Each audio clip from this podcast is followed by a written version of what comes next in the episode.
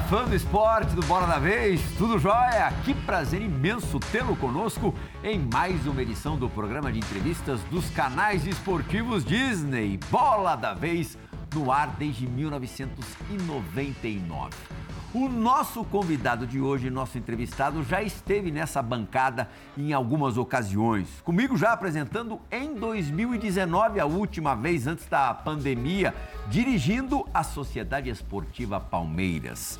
Gustavo Zupac está aqui do meu lado. Antes da gente anunciar o nosso convidado, você o conhece bem, né? Sim, cobrindo clubes, né, Plihal? Cobrindo o Corinthians e o Palmeiras também no período mais curto, mas pude cobrir os tempos de Mano Menezes no Corinthians em especial em 2014, uhum. eu acho que é um trabalho pouco falado do Mano, um dos trabalhos mais difíceis que ele fez em termos de reconstrução de equipe e que acabou muito bem, mas é um trabalho pouco citado. Foi nessa época que você o marcou numa pelada Não, de final de ano? Foi em 2008, nas saudosas peladas de fim de ano que existiam antes da pandemia entre imprensa e comissão técnica. Olha lá. É bom contar para o fã de esporte que esse com cabelo sou eu. O Zupac mais cabeludo e o Mano demonstrando certa habilidade com a canhota. Certa entre aspas, né? Você a bola ainda não bola, tinha chegado. A bola está mais em direção à canela do que propriamente ao pé esquerdo, uhum. né? Mas ele foi bem marcado. Presidente Mauro Naves, é, você participou dessas peladas de final de ano até quando? Não, não participava. Era o presidente. Não, o presidente. Não, tenho autocrítica. Eu joguei razoavelmente até 20 anos, 18 anos. centroavante. Eu, eu, lembro de você numa pelada em Sinop com o Rogério Não, Sim, mas fui, é? fui, campeão em Brasília, juvenil, dente leite, tudo jogando lateral esquerdo. Ah. E eu não ia me expor a esse tipo de coisa. mas já entrevistei o nosso entrevistado hum. em bons e maus momentos. Já dentro de container Hein? É. Corinthians se reconstruir, aquele container, começar a chover. Aí tinha. Para a entrevista, repete aí, por favor, porque ó, é o barulho, barulho da chuva. o pior era no calor, que estava muito quente. Seleção brasileira, estivemos é. muito próximos. É um prazer enorme estar com esse seu convidado aqui hoje. Gosto muito mesmo. O Mano Menezes, seja muito bem-vindo mais uma vez à Bola da Vez. Foi jogador de futebol, mas muito mais bem sucedido é como treinador. No cenário nacional, aí é raridade mesmo, tá? Pegando 2005, ano da Batalha dos Aflitos, para agora são 18 anos. Mano Menezes, obrigado por mais uma vez ter vindo ao programa. Você acha que a tua carreira tá exatamente na metade ou um pouquinho mais para frente? Ou um pouquinho menos da metade? Muito, muito bom tê-lo aqui conosco. Boa noite. Para mim também é sempre um prazer estar aqui. Gosto muito de, de participar do programa. É, não sei te dizer, né? O futebol é muito surpreendente. Às vezes, quando você pensa que, que ainda falta muito, não falta. Quando você pensa que já andou mais do que a metade do caminho, é, eu acho que as, as coisas são assim. O que, eu, o que eu sempre me propus a fazer como treinador é o seguinte: enquanto eu tiver essa, essa, esse frio na barriga, essa disposição, de entrar de cabeça no trabalho, porque é necessário que se entre de cabeça no trabalho do treinador, como treinador, eu vou estar no mercado. Quando uhum. eu achar que já não é mais isso, eu acho que eu tenho que ter a responsabilidade, a honestidade para com os jogadores, que, que sempre são as pessoas que você dirige mais importantes, e, e aí, entender que é a hora de, de sair. A função de treinador hoje consome o profissional muito mais do que 18 anos atrás? Certamente, certamente. O futebol ficou, ficou bem complexo, eu diria. Né? Exige de um treinador muito mais valências do que é o conhecimento tático. Eu diria que a parte tática é a parte relativamente mais fácil que o treinador faz para montar a equipe, para dispor os jogadores. Todo mundo é, entende como você, vai armar a equipe, como você vai fazer variação baseado nas características dos jogadores que você tem, que sempre são determinantes para escolher o conceito de jogo que você vai aplicar. Mas as outras questões estão cada vez mais complexas, como, como fazer a gestão desses jogadores todos, como fazer a gestão desse ambiente que está cada vez mais competitivo e menos, diria, é, menos tranquilo, mais imediatista, essa é a palavra. Né? Os jogadores, antes você fazia um projeto para o jogador, três anos, cinco anos. Hoje ele, ele quer para amanhã, e tem um monte de gente falando no ouvido dele que tem que ser para amanhã mesmo, que não é pode perder a oportunidade. paciência geral, assim. E eu acho que se reflete no futebol aquilo que, que a sociedade é como um todo hoje. Né? O futebol é um segmento importante da sociedade, mas faz parte dos, dos costumes e dos comportamentos que a sociedade tem. É, né, nessa questão de, de gerir grupo, é, você tem mais dificuldade de acessar os jogadores hoje do que você tinha há 10 anos? Talvez pela sua mudança e pela mudança do perfil dos jogadores de uma maneira geral? A dificuldade para acessar, não. Mas a dificuldade para convencê-los, sim. Porque antes o treinador é, ele tinha mais esse conceito de é, mostrar ao jogador os caminhos, determinar os tempos para as coisas andarem. Né? E hoje tem um monte de gente também que tem a função de fazer isso juntamente com o jogador. O jogador tem um staff, é, quase que todos eles têm um staff particular. Né? E essas pessoas também têm os seus objetivos profissionais com aquele jogador que está ali. Então você passa a conviver muito com o seguinte, a seguinte situação: você, você convive com o jogador quatro, cinco horas por dia e tenta convencê-lo de algumas coisas importantes. E a matemática é, é certa, as outras pessoas então vão passar 19 tentando convencê-lo das coisas que são interessantes para elas e muitas vezes essas coisas não batem. Mano, você tem uma maneira com suas variações, mas uma maneira que você gosta de jogar. Aí quando você chega no clube, você precisa de tempo, que você falou agora, de conhecer as características. Preferencialmente você joga aproveitando as características do que você tem nas mãos, ou você bate um papo também para falar, eu gosto de jogar assim, vamos, vou tentar, entre aspas, convencê-los a se encaixar no meu esquema. Porque a gente viu até recentemente, é, com a chegada do São Paulo, esse Oba-Oba, o Flamengo, com a dimensão, e ele declarando, é, eles não entenderam ainda o que eu quero. Quando muita gente acha que o Dorival foi lá e deu muito certo rapidamente porque ele usou o que os caras queriam. Então tem duas maneiras de ver a coisa, né? Eu vou impor o que eu gosto ou vou aprender que, bom, esse cara é aqui, eu não posso mudar ele de posição. Como é que você gosta para iniciar o trabalho? Porque também até você convencer todo mundo leva um tempo, às vezes os resultados precisam ser imediatos, né? Não, sempre tem que ser tem que imediato. Ser, esse né? é o problema. É, não, não existe você querer forçar uma maneira de jogar para um, uma equipe. Sim. Não, não existe. Você está perdendo tempo, você está perdendo a oportunidade de evoluir mais rápido. Né? É, os jogadores têm a sua característica e eu, eu entendo que ela deva ser respeitada. É, a maneira como você vai dispor em campo, o sistema é menos importante do que o conceito de jogar. É, eu acho que o que São Paulo se refere é, é esse conceito. Uhum. Né? Mas eu, eu eu sempre que tenho oportunidade de discutir algumas coisas sobre marcar pressão sobre a bola, sobre, sobre, sobre intensidade, que agora Sim, a, a terceira frase que todo mundo fala é, no futebol é intensidade, isso, é. e 80% não sabe o que é intensidade, pensa que é correr bastante. Né? Correr bastante tem um monte de time que corre bastante. Como é que a gente errado, chamava né? intensidade antes de intensidade virar moda, mano? ah, eu acho que sempre existiu intensidade, é. né?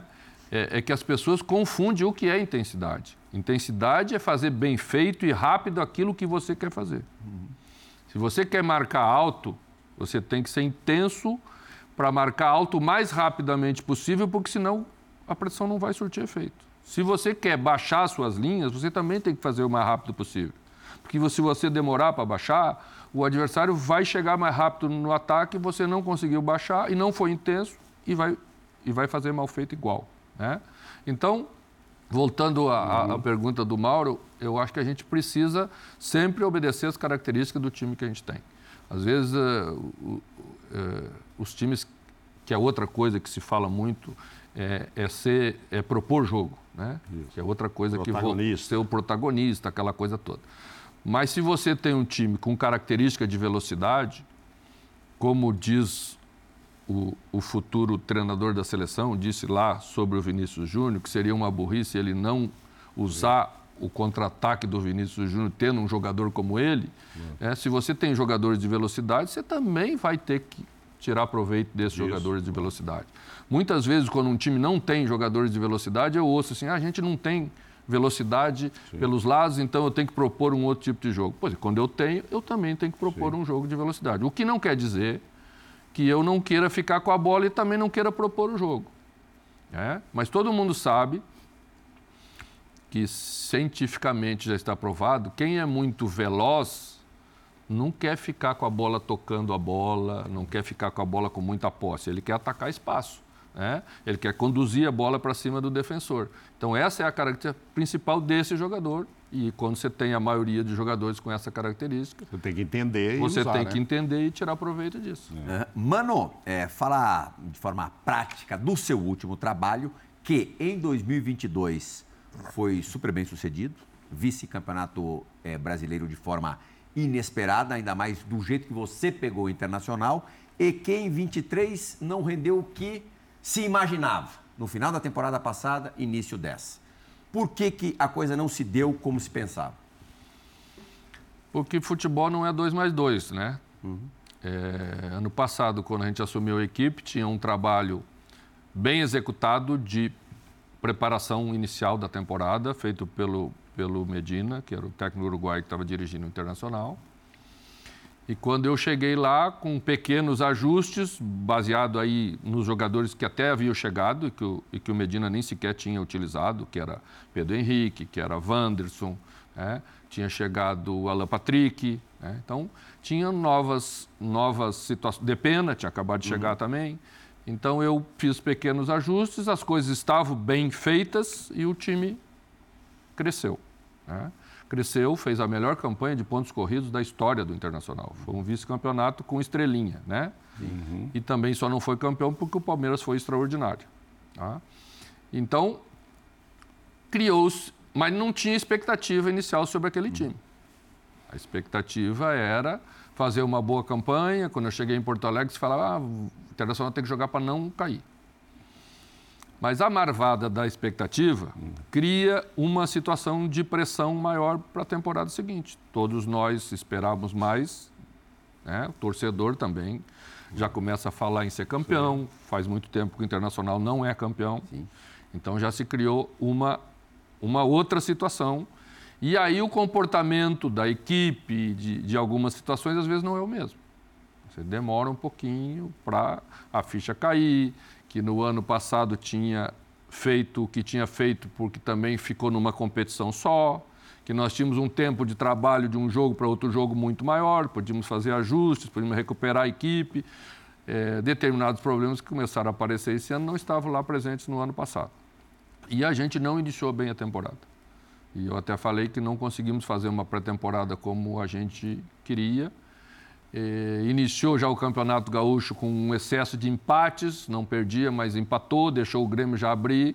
Isso criou uma frustração inicial, porque era a primeira disputa e, e o adversário estava vindo da, da segunda divisão do ano passado, então meio que a obrigação de vencer o Campeonato Gaúcho era do, do Internacional. Mesmo que o, o rival tenha é, trazido um, uma estrela internacional. Mas até então isso não existia, então o uhum. campeonato iniciou, né, uhum. meio com uma perspectiva de uma pressão maior para o internacional, ou sendo apontado como um favorito para, para vencer. Mas como as coisas não iniciaram bem, a gente perdeu o Campeonato Gaúcho, então demorou um pouco para a gente fazer a retomada. Fizemos a modificação de, de, de preparação física, é, saíram alguns jogadores também, foram saindo, é, naturalmente pela dificuldade financeira que o clube também atravessa. A gente, desde que eu cheguei lá, iniciei o trabalho, acho que, que saíram é, 16 jogadores. A gente, foi, a gente foi fazendo uma transformação. As receitas dos, dos clubes no primeiro semestre, principalmente até abril, como é o caso do Internacional, são quase zero. Então você tem que esperar chegar na janela do meio para você aproveitar a janela do meio numa outra situação já de receita para você poder fazer um investimento maior. E eu, é, juntamente com a direção, e eu, e eu fiz, fui muito incisivo nisso, queria que a gente trouxesse jogadores capazes de serem jogadores, é, na maioria, indiscutíveis, uhum. para agregar aquele grupo que eu entendia que tinha bastante qualidade. É. Jogador para resolver. Para resolver. Como, como na janela do meio, os nomes que chegaram, acho que quase que na sua totalidade, são nomes indiscutíveis. Arangues, Bruno Henrique, Ener Valência. Valência, uhum. é, Rocher. Rocher. Né? Então você vai vendo que era isso que, que tinha que ser feito. E penso que o Internacional hoje já é um, um elenco, um elenco é, de qualidade para jogar qualquer competição, seja nacional ou internacional. Com que olhar e com que sentimento que você acompanhou a classificação, para muita gente até inesperada, do Internacional sobre o River Plate? É, o Internacional vem fazendo uma boa Libertadores. Quando, quando eu saí de lá, nós tínhamos jogado a, a fase de grupos com três empates e três vitórias. Uhum. É. Foi o único brasileiro invicto. Era né? o único brasileiro Junto invicto. com o Olímpia só, só os dois. É. Exatamente. Uhum. Né? Então já vinha fazendo uma boa Libertadores e havia dado demonstração em, em jogos importantes e decisivos que estava crescendo dentro do, do, do, que é uma Libertadores. Né? Fez um, um, jogo muito bom contra o Nacional em casa, tomou um gol no finalzinho. Uhum. Aí ficou a imagem de que não tinha sido tão bem, mas quem olhou o jogo todo sabe que, né? principalmente na primeira parte, foi, foi um atropelo. Fez um ótimo jogo depois na volta contra o Nacional no Uruguai, onde não é fácil de jogar lá no, no estádio acanhado do, do Nacional, Central. é o Parque Central. É. Fez um grande jogo quando decidiu a classificação em primeiro lugar do grupo contra o, o Medellín em casa, 3 a 0 no primeiro tempo, né? É quase que indiscutível. Então, assim, já vinha dando demonstração, mas é lógico que é, você precisa crescer durante essa competição. Né? Então, eu, eu penso que o Internacional fez um bom primeiro tempo em, em Buenos Aires. Buenos Aires, Aires né? acho que também uhum. foi unânime. Pois sofreu muito no, no, segundo tempo, quando, quando o River ficou com a bola e aí pressionou muito e tomou iniciativa. E, e, e aí o goleiro que resolve, resolveu? Resolveu, porque às vezes perder de pouco Opa. Não é o pior dos mundos, né? E essa é uma, é uma, boa, uma boa confirmação disso. E quando veio para o jogo de volta, ganhou uma confiança bastante grande. E acho que fez um jogo que surpreendeu o River. Porque o Internacional pode fazer o jogo que fez, né? mas o River não pode fazer tão pouco como fez. Uhum. E aí conseguiu com méritos, na minha opinião, deveria ter se classificado durante os 90 minutos. É, em uma das suas coletivas últimas, antes da, da saída do Inter, você falou sobre o que você queria falar, mas disse que não aceitava que se fizesse campanha para que outro técnico assumisse seu lugar. Chama até isso de canalice. Você sentiu isso? Aconteceu algum tipo de campanha, seja da imprensa, seja de outras instâncias, para que o Cudê fosse contratado enquanto você era técnico do Colorado?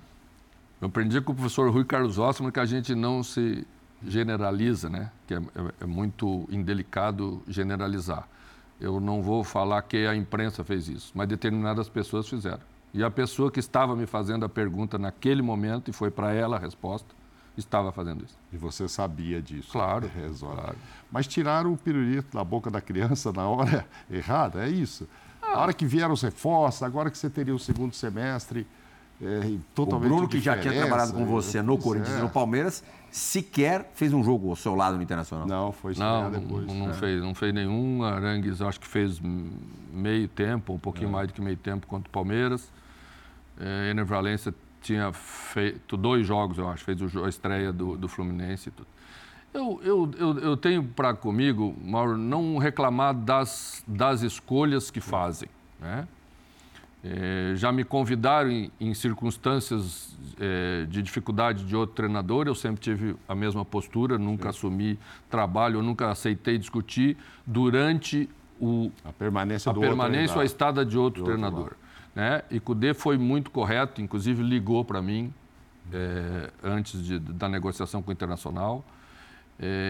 Eu acho que cada um tem, tem o direito de fazer as suas escolhas. O, o que se conversa numa hora? Quando um técnico liga para o outro nesse tipo de situação, qual que é a conversa? Ó, oh, tô indo, posso ir, tá tudo bem lá? Como é, que tipo de conversa se tem nessa hora? Não, me, ele sabia como o presidente já tinha tido uma conversa com ele e, e disse que que as, as coisas tinham sido bem encaminhadas no final entre, entre a direção e eu, e ele queria confirmar isso.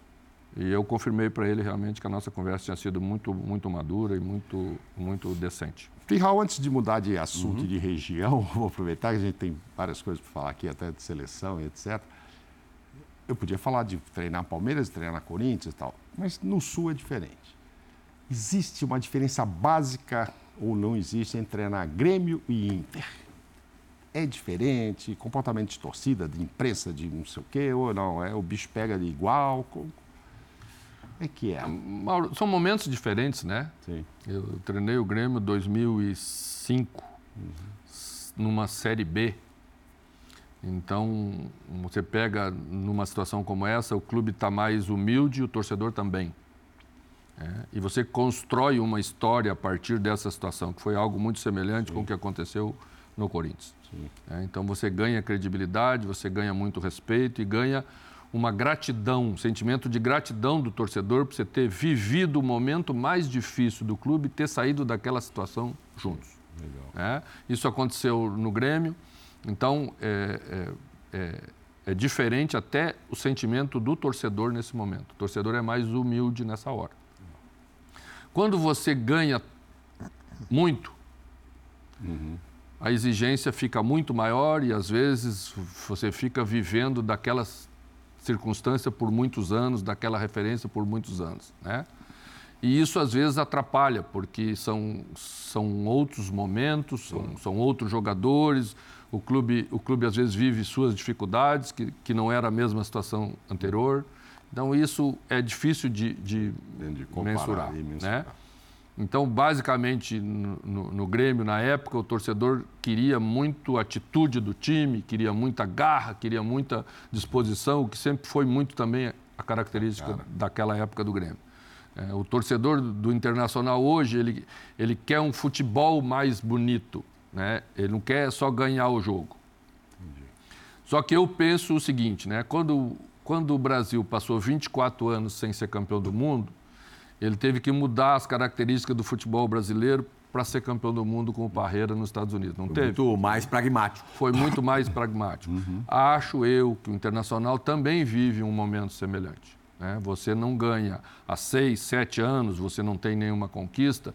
Para você voltar a vencer, talvez tenha que se passar um pouco desse pragmatismo para a equipe. Né? E isso vale para todas as situações. Né? Ontem eu estava olhando eh, São Paulo e, e Corinthians. Né? Nos últimos minutos, o Dorival, que raramente faz isso, colocou um zagueiro a mais. Né? Colocou. Talvez também. Tirou o Calera e colocou o Diego Costa. Talvez tenha a ver com esse fato de de fazer tempo que não chegava na final da Copa do Brasil, Sim. talvez tenha a ver com o fato de nunca ter ganho a Copa do Brasil, Sim. porque essas coisas elas existem. Né? Quem ganha todo o de dois em três anos está sempre ali, é, eu, eu, eu, no Cruzeiro vivenciei esse momento, você já chegava na Copa do Brasil, parecia que estava jogando.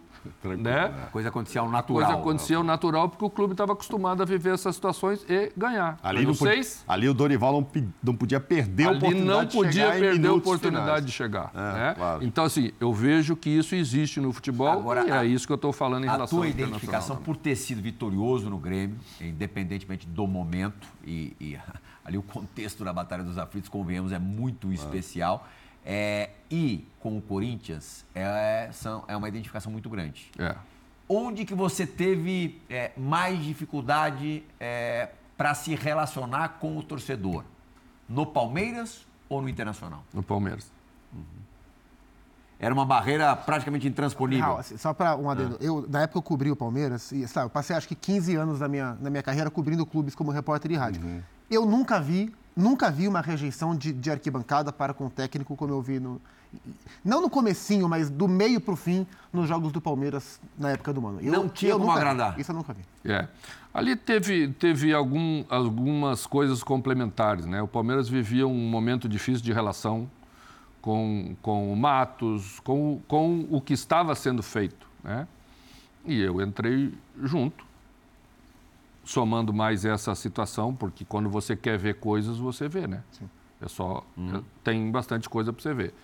E aí juntou tudo e ficou, ficou bem difícil de, de trabalhar mesmo. Uhum. Com a torcida do Inter, a resistência foi, foi pequena? Eu sempre tive uma boa relação com os torcedores do Internacional. A gente precisa separar Lembrando um que pouco... você trabalhou na base do Internacional, é, é. participou da revelação de jogadores super importantes, Pato, é, Nilmar, entre outros. Tem que separar grupos também é. dentro de torcida, né? É, é isso que eu ia fazer, né? Eu acho que a gente é. tem que cuidar um pouco o que, que é o torcedor é, normal e o torcedor da rede social.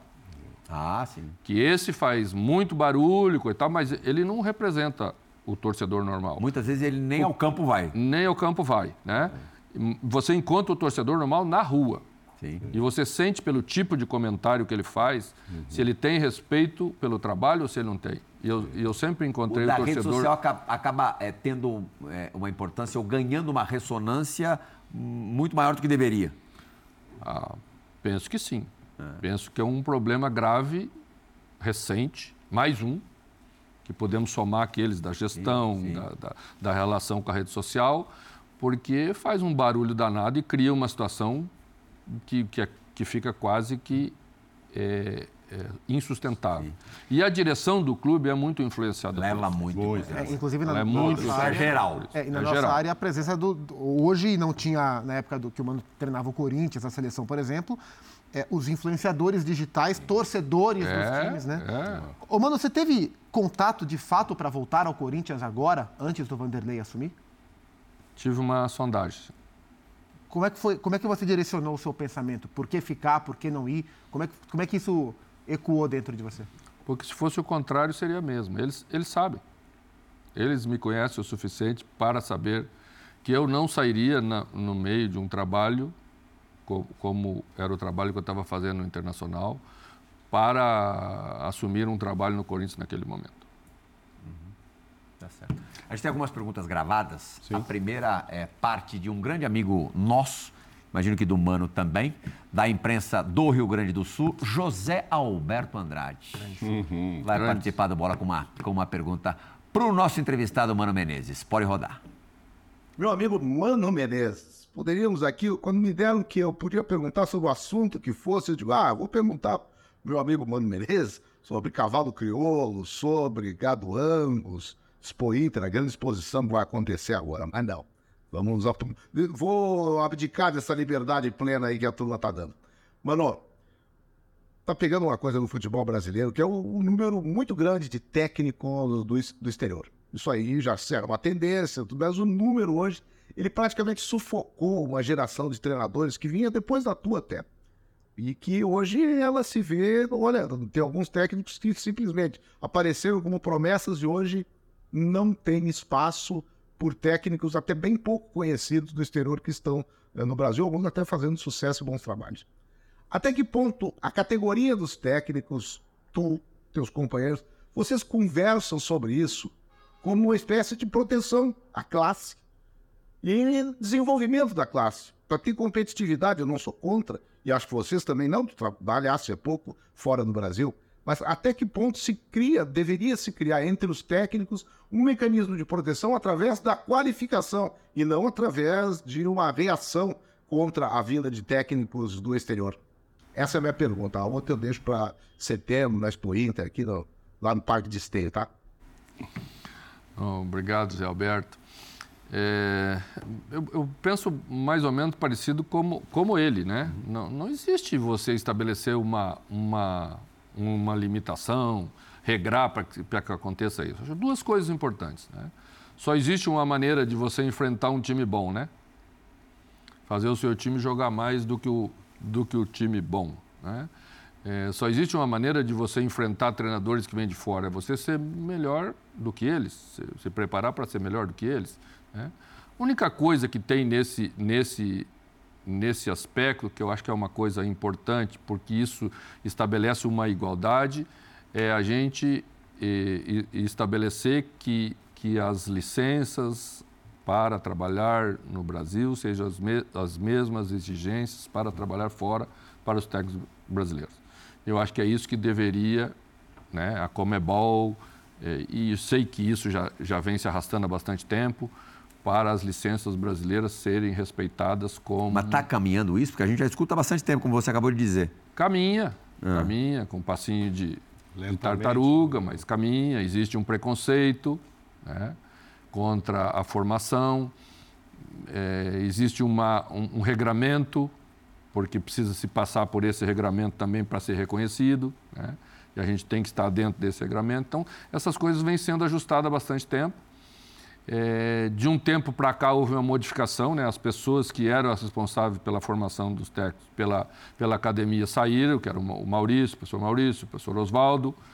O presidente atual da, da, da CBF optou por uma, uma terceirização da formação. Uhum, né? uhum. Então, tudo isso está dentro do mesmo pacote e dificulta porque falta uma unificação. Sempre que não tenha uma unificação, é mais difícil de você ter o um reconhecimento. Trabalhar no exterior ainda é uma meta ou você acha que já fez o que tinha que fazer lá por fora, agora cuidar da... O técnico brasileiro Aqui. tem mercado no exterior aonde, né? É importante a gente Sim. dizer, né? Na Ásia, hum. na, na Arábia, no, na Arábia, no mundo árabe, né? Sim, que sim. não é só a Arábia Saudita. Na Arábia Saudita hoje não seria nem ruim, né? É. Não, nem, nem no mundo árabe. Nasser, né? Nem no mundo é. árabe é ruim, né? Emirados, sim, no Qatar também não é ruim. Zero ruim. Também não é, não é ruim financeiramente. Tá? Aqui, a Arábia agora virou, sim. virou o Eldorado do momento, né? Mas eu, quando fui à China, também era o Eldorado do momento, na China. Hum. O Japão tem, tem né, alguns momentos. técnicos brasileiros que tra estão trabalhando. Carilho está trabalhando lá. Nelson trabalhou e ainda trabalha anos. Né? Voltou agora depois de 11 anos ininterruptos. É, Foram 17 no total. É. O Oswaldo foi, foi Oswaldo Oliveira foi, foi, foi muito bem, foi campeão no Japão. Então, assim, existe esses mercados, né? Estados Unidos talvez vá abrir, agora México sempre teve pouca gente, até gente que nunca trabalhou quase aqui, mas foi bem lá, como uhum. Ferretti, Tuca Ferretti. Uhum. Né? Agora temos Jardine, que está fazendo, foi ao América, uhum. né? fez um bom trabalho, o primeiro bom trabalho, que isso é importante, e, e vai para o América, que é top do top. Claro. Né? Então, essas coisas vão abrindo as possibilidades de você fazer mercado para. Né? Quem, quem, na verdade, abriu o mercado para os portugueses?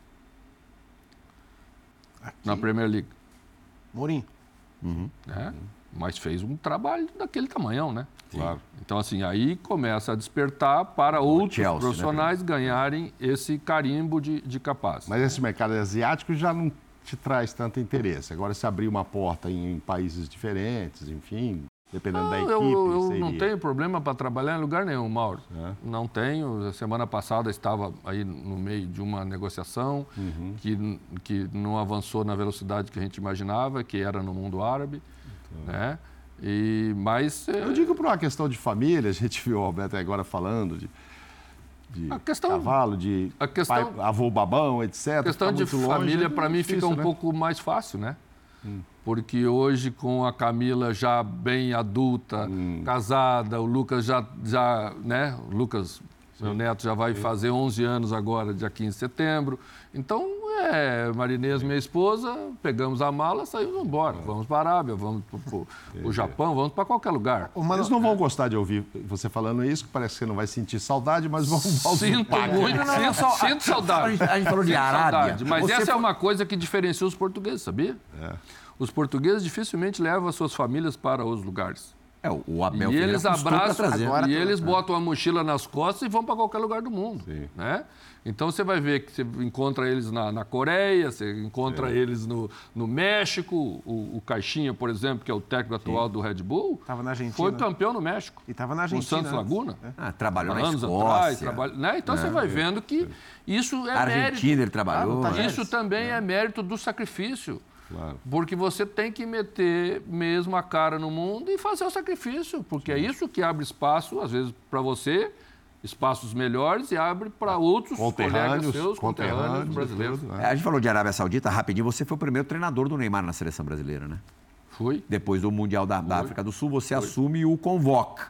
É, isso já faz 12 anos. Foi 2011, a gente está em 2023. Isso foi 2010. É 2010 ainda, segundo semestre de 2010. Eu estava lá, eu estava lá, 2x0, o jogo foi nos Estados, Sim, Estados Unidos, Unidos, Neymar e fez gol aí. Neymar e André era do O Neymar ainda é jovem. Com Tem caixa, com caixa para 3 ou 4, né? Com caixa é, para 3 ou 4. A, primeira exibição nos Estados Unidos foi de é. gala. É. o Neymar ainda é jovem, tem 31 anos. E, e foi para a Arábia Saudita. Como é que você encarou essa ida dele para lá? Ah, eu, eu acho muito difícil a gente fazer avaliação do que os outros decidem, né? Uhum. Cada um sabe por Mas que não, nem, nem, da decisão dele, mano. Do fato dele ter ido para lá. Ah, talvez ele foi para lá porque, porque o que se colocou para esse momento foi o melhor para ele ir. Uhum. Né? Porque os valores. Porque é sempre importante a gente entender o, o mercado, como funciona. Né? O PSG gastou um montão de dinheiro para levar o Neymar do Barcelona. Uhum. Né? E só ia liberar por outro montão de dinheiro. Quem é que tinha esse montão de dinheiro e queria, é, nessa hora, colocar no Neymar? Que opções Tendo tido uma, é uma, né? uma temporada difícil, que é a temporada anterior. Temporadas. Algumas, né? algumas lesões, é. tudo isso você considera. Sim. Né?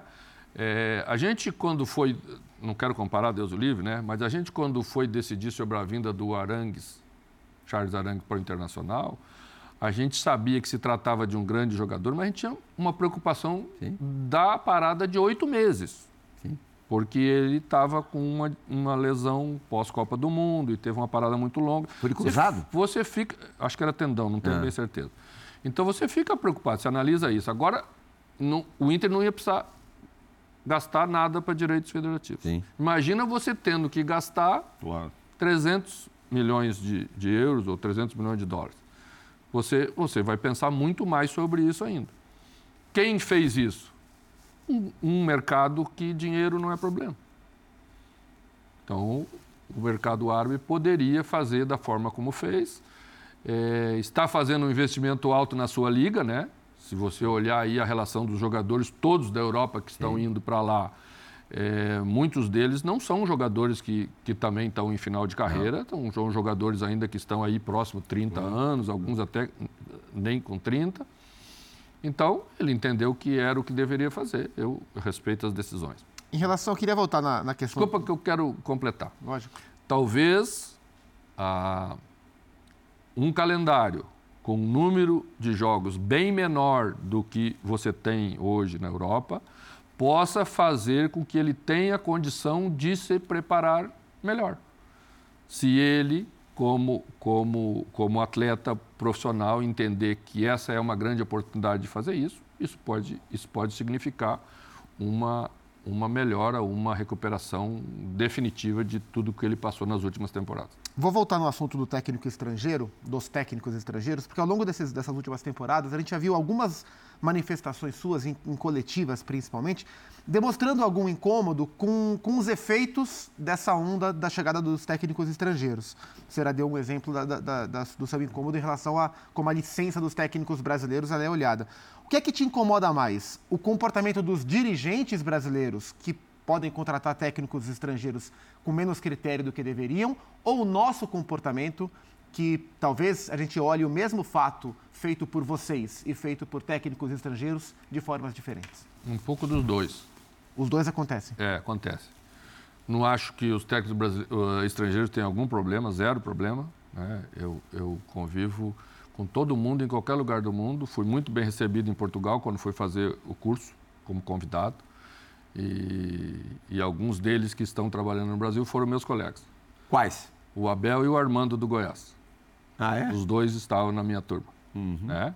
Com qual dos dois você tinha mais proximidade? Não, era tudo, era tudo muito próximo, né? É. A gente só tinha uma sala, todos, todos convivemos uh, com bastante proximidade, foi, foram organizados trabalhos, treinamentos, todo mundo tinha que apresentar e tinha que, e tinha que discutir tudo que... E isso foi antes do Abel é, ter o primeiro trabalho? Foi 2015. Antes do Abel. Antes, né? Eu acho que o Abel era técnico do, do, do segundo time do... Sport.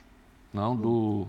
Braga. Braga. Braga. Do Braga. Braga, Braga. Acho, que era, acho que era. Não tenho minha certeza, mas acho uhum. que era. É. E, então, assim, não tem, a gente não tem problema nenhum com isso. Zero problema. Tá? É, duas coisas que, que são bem, bem normais no Brasil, né?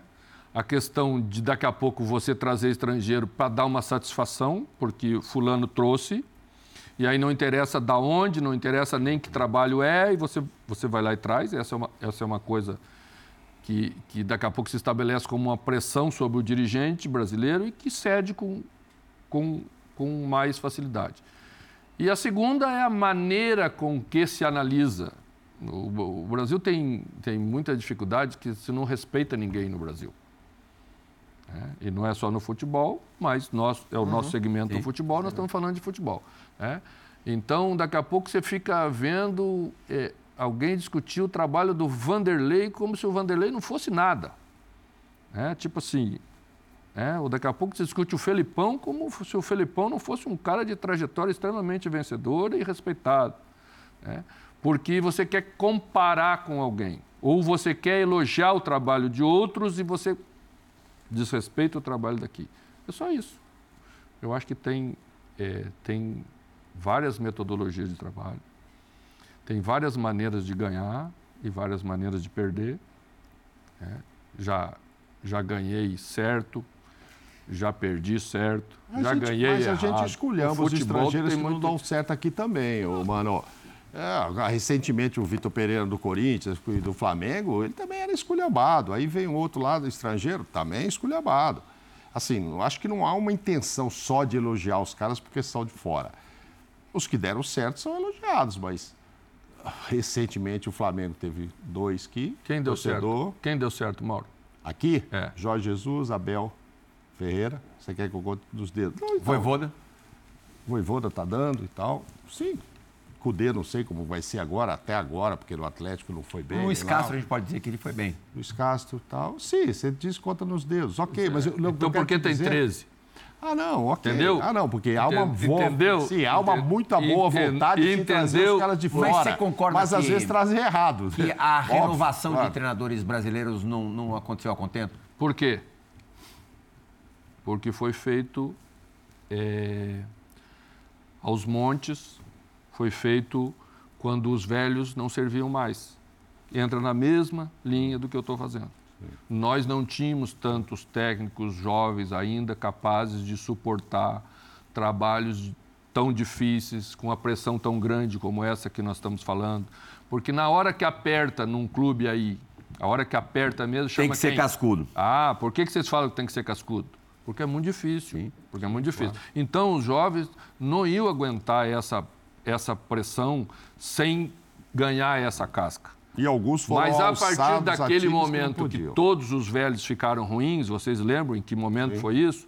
Os jovens passaram a ser, todos os jovens passaram a ser a solução. E não podia E depois ser. os velhinhos passaram a ser a solução pois de é, novo. Mas daí nós matamos muitos jovens promissores, muito, que não muito tinham subido capazes, a escada. Que ainda tudo... não tinham passado aquele momento. O negócio é cruel, porque quando é mata, mata mesmo. É muito cruel. O cara não volta para o mercado. Não volta, é muito difícil. Então, assim, tem que ser um pouquinho mais equilibrado, mais escalonado, porque senão você fica sem Agora, a reposição necessária. Os palmeirenses falou que é, os os estrangeiros, é, com os estrangeiros se tem mais boa vontade, os palmeirenses acham que a gente esculhamba muito o Abel e é, não enxerga o que outros treinadores fazem à beira do campo. E você é um dos caras sempre citados. É. Não, mas eu não quero nem chegar aí. Mas nem vamos entrar nesse assunto, é. porque eu já falei uma vez sobre esse assunto. É. Não, não, não, é. mas não é nem. E, ah, aliás, e, aliás novo, não tem discussão esse assunto. É. O Abel é primeiro colocado, disparado, não tem na, na, sala de aula é? ele já era mais mas ele, boa. Mas ele também é primeiro colocado no melhor trabalho que se faz no Brasil. Sim. Junto com o Palmeiras. Eu quero chegar, Junto na verdade, na, na, arbitragem. É? Porque é. a cada campeonato que passa, o número de é, críticas a jogos mal arbitrados cresce por rodada. É, a arbitragem brasileira é um caso perdido? Bom, daqui um dia nós vamos trazer árbitro de fora, né? Uhum. Se nós chegarmos. Já estão pedindo. Ó, tá olha. Tá vendo? Estão pedindo. Daqui uns dias. Essa semana eu vi que a gente está exportando é, árbitros o... para a Arábia Saudita. O Ramon Abate vai apitar jogando ali Não, quando eu estava na Arábia, já tinha árbitros é. do mundo, porque eles levam realmente árbitros do mundo todo para apitar lá. Né? É... Eu, eu, eu penso que, que, que existe um erro é, do princípio da construção do árbitro brasileiro. É, o árbitro brasileiro apita o jogo para ele. Ele foi construído para se proteger. É, várias vezes você você até escuta nos comentaristas de arbitragem que hoje fazem parte dos, uhum. dos canais de esportes, que diz assim: tem que dar três, quatro cartões para segurar o jogo, tem que fazer isso porque não pode perder a autoridade, tem que fazer aquilo. Então o árbitro apita muito ainda para ele. Eu vejo muito, acho que o jogador brasileiro também é difícil. Sim. É. E, eu, e, consequentemente, o técnico brasileiro também. Tá? Mas eu, eu assisto o jogo lá fora. Eu sei como é que o Klopp se comporta na beira do campo. É que a, é que a Premier League não mostra. Porque é feio. Sim. E eles escondem o feio. Do mesmo jeito que não mostra o cara que invade o campo. Nós mostramos o feio, né? Hum. Porque a gente gosta, a gente já é meio contra o treinador, o treinador sempre incomodou muito no, no futebol brasileiro. A mostraram o Guardiola dando uma prensa no Nossa Haaland. Nossa senhora, todo mundo, né? E o Haaland, o Guardiola empurrou o câmera. Existe tudo muito próximo do que existe aqui, tá? Existe muito. Acho que a gente desrespeita mais o jogo. Sim. A gente tem que respeitar jogo, mais né? o jogo, né? Mas eu penso que também tem que haver um respeito maior com os profissionais que fazem parte do jogo. E se o árbitro conversar com você ali na beirada do campo, ele te desarma. Se ele te xingar, você xinga ele. Sim. Se ele xingar o jogador, e nós temos aí 500 casos, até de gravações antigas de, de, de árbitro xingando o jogador, e nem apareceu todos os xingamentos que eles falavam, porque tem coisa muito pior do que vocês imaginam, né?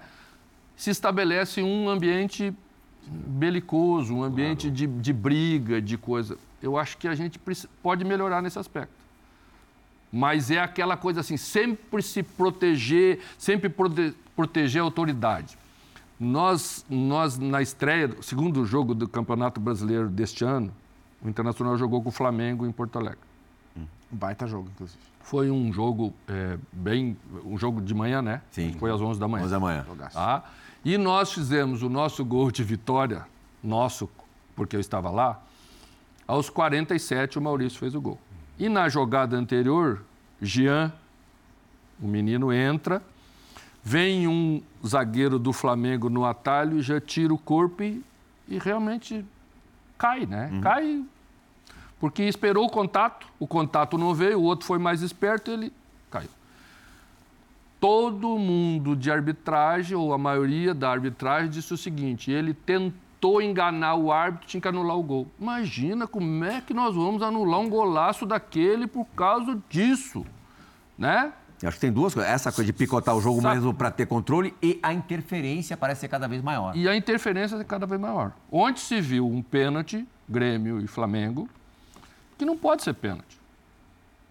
E não acredito que na Europa se desse o pênalti. A regra lá é a mesma daqui. Sim. Né? É, acho que o, o, Vidal fez um golaço do jogo absurdo. do Atlético. E Cuiabá. Que é um absurdo, absurdo, absurdo você, um crime. você achar uma mão Não, naquela crime. Bola, né? Então, assim, a gente tem que ser pró-jogo. A FIFA, alguns tempos atrás, disse que na mesma linha, quando fosse um pouquinho para lá, um pouquinho para cá, era pró-gol, na dúvida. O VAR tá Agora me, o, VAR... está me chamando aqui, mano, e está me dizendo que o seu Cruzeiro, campeão da Copa do Brasil, contra o Corinthians... o, diretor, o diretor não esquece. O diretor não esquece Na Neoquímica Arena é, viu o adversário ter um gol anulado também por, por uma falta. O gol do Pedrinho. Um golaço do Pedrinho. Claro, é, é verdade. Sabe por que, que ele fez isso? É. Porque o pênalti não foi. É. Ele disse isso para o seu diretor. Saiu-se bem. É? O lance do pênalti não foi nada. O VAR era recente, chamaram lá, ele foi era lá. quase com o evento é. teste Nossa VAR, né? senhora. Né? Era né? quase um evento teste. É, também não foi nada. O diretor né? deixa escapar Fala para o seu Você diretor. VAR? Eu acho que o VAR é uma coisa boa. É, Mas tem é, sido boa? É ou era para ser boa e não é? Porque você não pode confundir a ferramenta boa com a aplicação errada. Eu acho que existe, em muitos casos, aplicação errada. Interferência demasiada, não pode virar a muleta do Não árbitro pode também. virar a muleta do árbitro para ele deixar de apitar o jogo. Vamos ter que fazer uma paradinha agora. Bom, passou rápido demais. É. O papo tá tão bom, a entrevista tá tão boa. Já estamos na reta final, infelizmente. Daqui a pouco a gente volta. Infelizmente, porque caberia fácil mais uma horinha aqui com, com o Mano Menezes. Mas vamos aproveitar bem o gole final que vai acontecer depois do break. A gente volta já.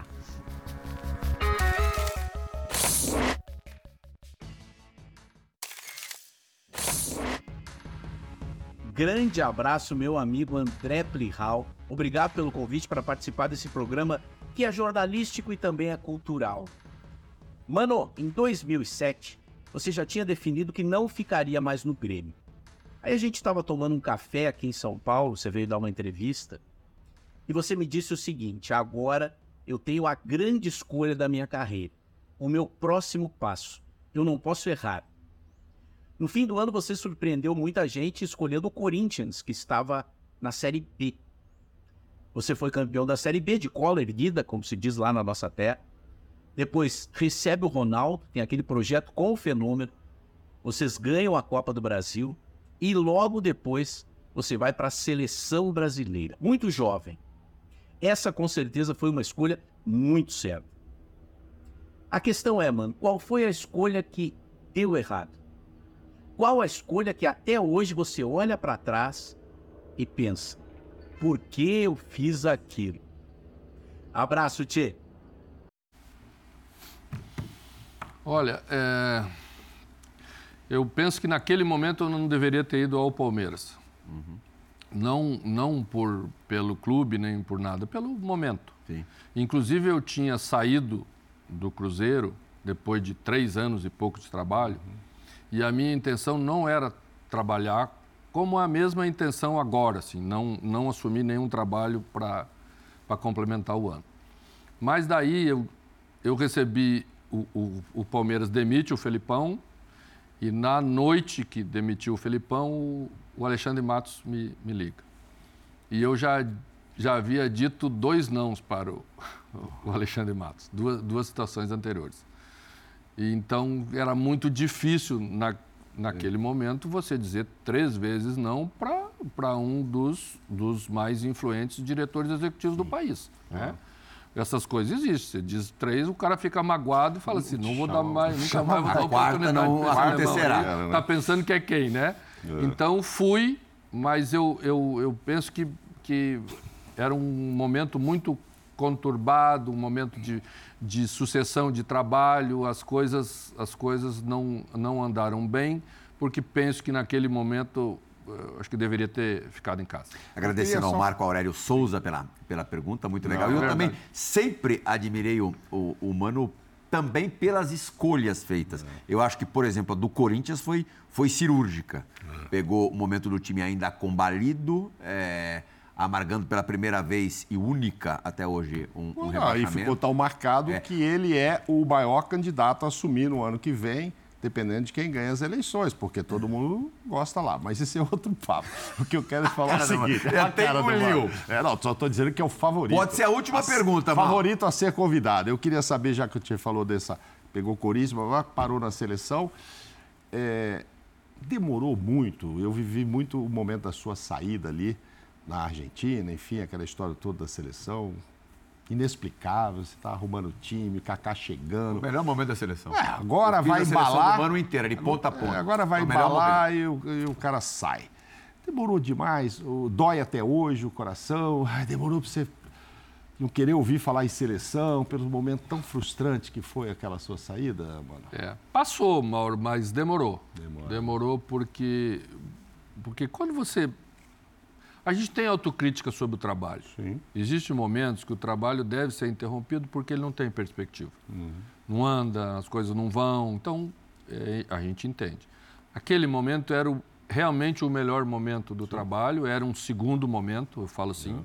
porque o primeiro foi de, de, de encontrar novos valores para a seleção, e sempre é um momento muito difícil, foi uma uma renovação gigantesca, uhum. talvez a maior de todos os tempos, muito semelhante à que foi feita pelo era Falcão. Uma ruptura atrás, total. Mas é, era o time de 2010, inclusive uhum. é, no que diz respeito a conceito. Exato. Então era muito natural que o primeiro momento fosse um momento de, de mais oscilação, né? E, então quando você sente que as coisas estão encaixando e, e começa a entrar no, nos eixos, é, você fica frustrado, dói bastante porque você você podia fazer uma coisa boa com aquele trabalho que estava sendo feito. Mano, é, você conhece a seleção, você sabe o que é para um técnico em afirmação ser chamado para esse cargo. Você vê viabilidade para o Diniz tocar os dois trabalhos simultaneamente, Fluminense e seleção, com sucesso? Nossa, Paco, obrigado pela oportunidade, porque eu falei sobre, sobre eh, alguma coisa, até aqui na numa SPN. entrevista na SPN. Aqui mesmo. E a, e a coisa não foi bem, bem entendida. Eu, eu não, não acho que não deva ser o Diniz o escolhido para dirigir a seleção e também não acharia isso de nenhum outro técnico. Eu acho que não, sou, não é um técnico que tem que achar isso sobre aquilo. Acho que ele tem todo o direito de ser escolhido, fez um trabalho, mostrou as convicções dele no trabalho dele e foi escolhido para estar lá. Quando eu me referi ao fato, eu estava dizendo sobre o fato de vender a ideia que temos um treinador interino, que vamos ter um outro treinador daqui a um ano e esse treinador interino estar num outro clube. Para mim, esse contexto, que, era, que é um contexto. É uma maçaroca, né? Com, complicado. E penso que é complicado até para o próprio treinador, até para o próprio Diniz. Né? Porque agora ele vai fazer convocações, né? Sim. E, e ele vai fazer convocações é, de outros jogadores que jogam na mesma posição dos jogadores que ele dirige no Fluminense. E talvez isso, às vezes, não é bem aceito pelos seus jogadores, porque você sempre acha que você é melhor. E na, daqui a duas semanas você volta para dirigir os mesmos jogadores. Então, assim, a gente já tinha passado por isso no, no passado, né? De, de treinador fazer uhum. parte. Eu até, eu até fiz, é, convenci o presidente Ricardo Teixeira a mudar essa situação nas seleções de base, que era assim os técnicos que eram convocados e depois voltavam para os clubes, uhum. porque eu entendia que tinha muito envolvimento dessas coisas na convocação e que a gente deixia, deveria deixar uma transparência maior. Então, isso tudo é, é bastante complexo para funcionar. Obrigado pela entrevista, professor Mano Menezes. É, será que em 2023 a gente ainda é, vai vê-lo à beira do campo? Só se for fora do país. Aqui, zero chance. Não, aqui Zero, a gente nunca fala que é zero, uhum. porque às vezes existem umas situações que, como eu me referi antes a do Palmeiras, uhum. com o Matos, você Se o cara ligar e falar, a quarta vez que eu te ligo, você, porra, ele vem. Você Aí não consegue né? dizer não, né? Mas é alguma coisa muito especial. Mas eh, minha ideia é, é só se surgir alguma coisa fora, uma, um, um calendário de jogos um pouquinho mais espaçado, para a gente ter um pouquinho mais condição de trabalhar, uma pressão é, desmedida um pouquinho menor, para a gente poder Gostei. fazer bem. Pressão desmedida um pouco é, menor. Exato. Valeu, Maurão. Valeu, obrigado, um Paty. Obrigadíssimo, prazer. Mano Menezes. Um abraço. Fãs do esporte, muito obrigado pela companhia nessa última hora. O Bola da Vez retorna na semana que vem. Tchau, tchau.